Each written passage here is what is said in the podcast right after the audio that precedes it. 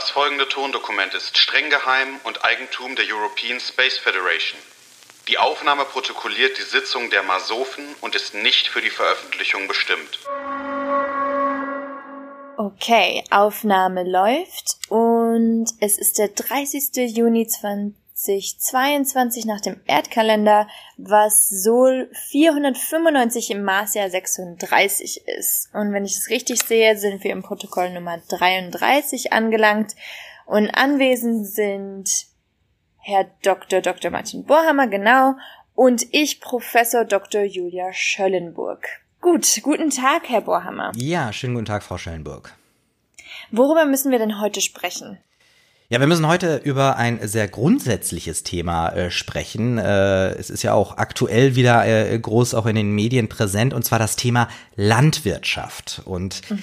da haben wir natürlich nicht nur auf der Erde äh, Herausforderungen, die wahrscheinlich auch viele mitbekommen haben, sondern wir haben auch dann auf der auf dem Mars natürlich noch mal explizit besondere Voraussetzungen. Und deswegen müssen wir heute unbedingt über Landwirtschaft auf dem Mars sprechen. Gut. Ähm, möchten Sie über die landwirtschaftlichen Produkte sprechen oder über, über die Herstellungsprozesse? Weil ich glaube, das wären dann doch mhm. nochmal verschiedene Bereiche, gell? Ja, das stimmt. Ähm, ich glaube, wir müssen äh, auch erstmal grundsätzlich einerseits äh, über die Lebensmittelversorgung in dem Zusammenhang mhm, sprechen mhm, mhm. und äh, natürlich auch die Art von Landwirtschaft. Also sage ich mal, haben wir nur eine pflanzliche Landwirtschaft, haben wir Nutztierhaltung, äh, wie sichern wir mit unserer Landwirtschaft äh, die Nahrungsversorgung und damit auch das Überleben auf dem Mars. Ich glaube, das sind sehr, sehr viele Punkte und ähm, ich würde gerne vorweg auf jeden Fall noch mit äh, anführen, dass wir die Landwirtschaft auf jeden Fall als Basis für alle anderen Wirtschaften sehen müssen und damit natürlich mhm. der Landwirtschaft eine unglaublich hohe Priorität einräumen müssen. Mhm. Ja, ich finde, das passt auch gut in unser in unser ähm, in unser Planet Mars als mhm. Vorbild mhm. Äh, Bild genau. Ähm, gut, ich ich würde da vielleicht direkt ansetzen wollen, nur pflanzlich oder nicht pflanzlich. Mhm. Ähm, Genau. Ähm, wir sehen ja auf der Erde, dass, dass wir da schon Probleme mit haben mit, mit der Masse an, an Tieren, die wir hier und so an, anzüchten mhm. und anwachsen lassen. Ähm, und die Frage ist natürlich, haben wir überhaupt den Platz mhm. und das Klima ja. auf dem Mars? Weil wenn wir uns nochmal zurückerinnern, ich glaube, wir hatten da einmal mit dem, mit dem Herrn aus dem, aus der Klimatologie drüber gesprochen, dass es ja diese extremen Wetterunterschiede mhm. gibt auf dem Mars.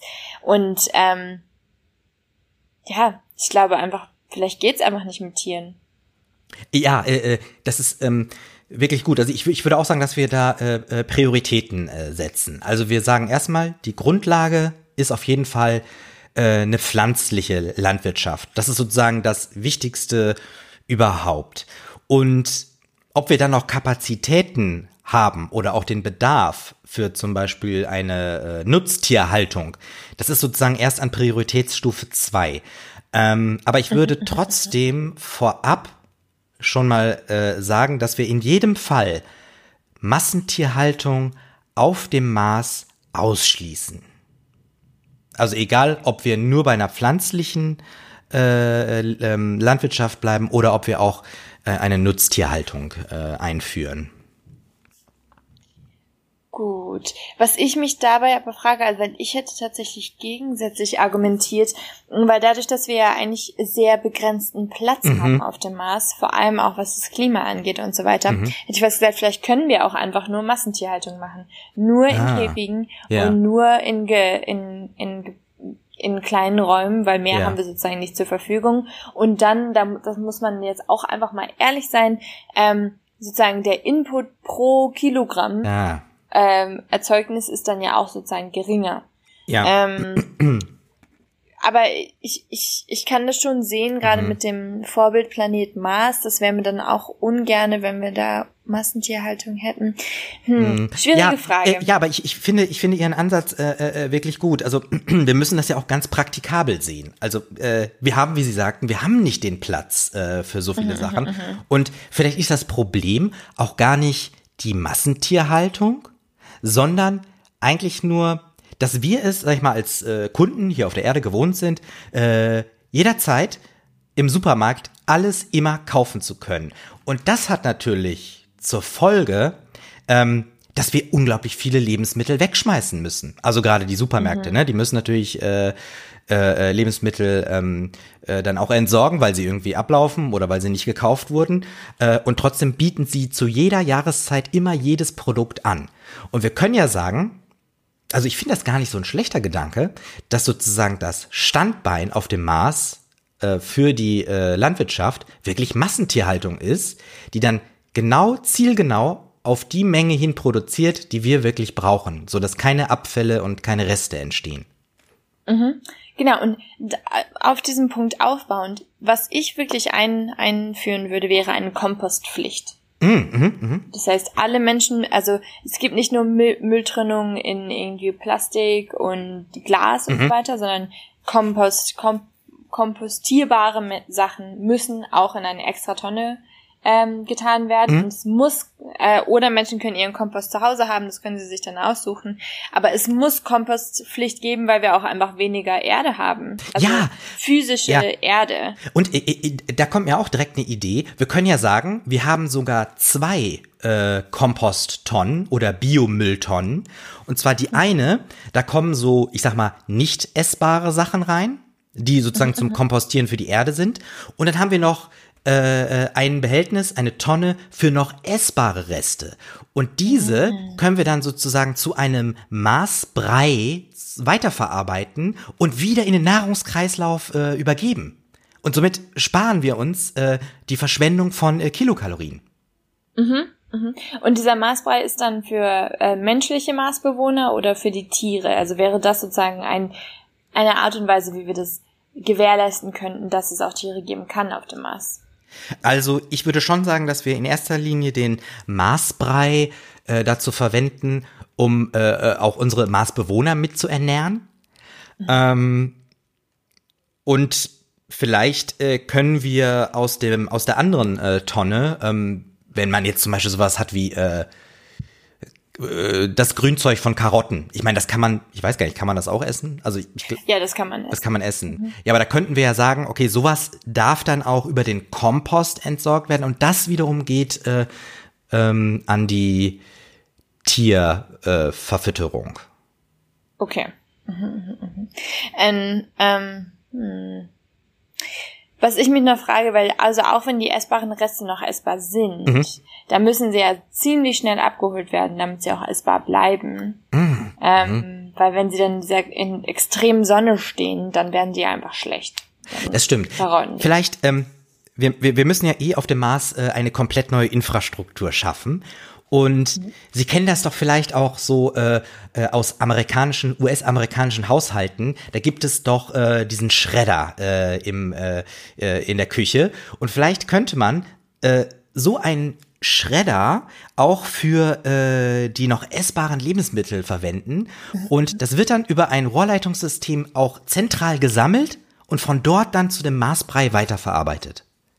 Mhm. Das wäre doch. Ja, ich, ich würde da noch ein weiteres US-Beispiel anbringen, nämlich ähm, diese Luken, in die man seinen Müll sozusagen ah, reinwirft, ja. die sind ja auch verbunden mhm. in einer Infrastruktur und dann gäbe es sozusagen ein, ein Maßbrei, eine Maßbrei-Luke. Ja. Ähm, und dann wäre das sozusagen, genau, das, das schreibe ich mir direkt mhm. auf, mhm. US-Schredder und US-Luke. Mhm, mhm, ähm, in Infrastrukturen der Zukunft. Mhm, das ist wirklich sehr, sehr gut. Sehr gut. Gut, dann haben wir sozusagen äh, die Nahrungsmittelverschwendung schon einmal ähm, aus dem Weg geschafft, mhm. weil wir uns hier was überlegt haben. Genau, aber dann gehen wir vielleicht nochmal zurück. Also wie ich nämlich schon dann meinte, wir haben dann ja tatsächlich gar keinen Boden oder Erde, also mhm. also diese, die mhm. physische schwarze Erde, auf mhm. der wir Sachen ähm, wachsen lassen. Ähm, und neben der Kompostpflicht frage ich mich natürlich, wie wir das am Anfang herstellen mhm. können. Also wie kriegen wir die Erde auf dem Mars, weil das ist ja tatsächlich mhm. auch ein sehr schweres, schweres Gut. Ähm, mhm. Und wollen wir das von der Erde wegnehmen? Das wäre ja eigentlich fast unmoralisch, hier Erde mhm. zu klauen mhm. in, in Zeiten der Desertifizierung und so mhm. weiter. Ähm, insofern können wir überhaupt mit Erde rechnen oder sollten wir so diese Containerlandwirtschaft haben Mhm. ähm, oder Aquakulturen, ähm, in der wir einfach gar, wir, wir brauchen gar keine Erde, sondern eigentlich nur Wasser. Ja, ähm, das war auch so mein äh, erster Gedanke. Ähm, es gibt ja diese, äh, wie Sie eben schon sagten, diese Container, äh, wo man äh, Pflanzen einfach nur äh, in einer Nährstofflösung wachsen lässt. Und die sind dann gar nicht eingepflanzt in irgendeine Erde, sondern einfach nur in diesem Nährstoffbad. Die kriegen dann noch das Licht dazu und so. Das können wir alles über Solar- und äh, Windenergie äh, gewinnen. Und wenn wir dann diese Pflanzen züchten, dann haben wir ja auf einmal auch Biomasse. Und die können wir dann irgendwann kompostieren und Erde gewinnen. Und äh, wahrscheinlich ist das am Anfang notwendig, dass wir die Erde äh, erst allmählich aufbauen über dieses Kompostiersystem. Und am Anfang halt Okay. hauptsächlich nur mit dieser Nährstofflösung arbeiten. Okay, ich, ich schreibe mir gerade auf Zyklussystem, Mhm. ähm, äh, wie sagt man, Teil 1 Aquakultur, Containerlandschaft, Mhm, ähm, um Biomasse für Phase 2 Mhm. herzustellen, um dann Erde herzustellen. Sehr gut. Genau. Mhm, Ja. Ich Okay. würde äh, vielleicht noch ähm, einen etwas anderen Punkt äh, mit äh, einbringen. Und zwar, wir haben ja aktuell auf der Erde das äh, Problem, dass äh, Lebensmittelpreise, also auch für ganz normale Grundnahrungsmittel, ähm, teurer werden. Und das ist natürlich das Problem. Wie regeln wir das auf dem Maß? Also sollen wir da auch äh, die Landwirtschaft, sage ich mal, einem freien Markt äh, überlassen? Oder ähm, ist das oder oder steht jedem sozusagen eine Ration automatisch zu, also äh, ähnlich wie das wir, wir das beim Thema Wohnen ja auch schon besprochen haben mit den Waben, dass jeder sozusagen ein Grundrecht hat auf eine Wabe, könnte auch jeder ja Grundrecht haben auf seine, äh, sag ich mal, Ration. Und wie würde die dann aussehen? Das ist natürlich auch eine Ja, Frage. das stimmt. Ich meine, wir können natürlich sagen, dass wir äh, äh, so die Grundversorgung, also die Rationen über den Maßbrei abwickeln. Dass sozusagen alle Grundnährstoffe jedem jederzeit zur Verfügung stehen über den Maßbrei. Und den kann man einfach zum Beispiel in so Zapfstationen Genau, ja. ähm, sich holen, wenn man Hunger hat. Mhm, das, macht, das macht Sinn. Maßbrei Mhm. als Kaloriengarant. Genau, ja, ja. Und vor allen Dingen auch, äh, es geht nicht darum, äh, man muss ihn sich nicht kaufen, sondern es steht einfach jedem zu, äh, immer zu. Das ist sozusagen ein Allgemeingut. Und wer dann sagt, okay, nee, heute möchte ich mal Schwarzwälder Kirschtorte, der kann sich die natürlich auch kaufen, das ist ja äh, erlaubt. Aber äh, jemand, der sich die nicht leisten kann, der leidet nicht darunter, weil er ja sozusagen den Maßbrei zur Verfügung hat. Genau, aber ich, ich denke, das wäre nämlich auch eine weitere Frage, auch mit dem Maßbrei beziehungsweise mit den Rationen generell. Ähm, wir wissen ja noch nicht so ganz die, die Zusammensetzung unseres ersten Teams, das auf dem Mars geht. Und es gibt ja schon sehr verschiedene Kulturen, was wie wo gegessen wird. Ähm, ich könnte mir zum Beispiel vorstellen, dass Insekten ein, ein perfekter Proteinlieferant wären.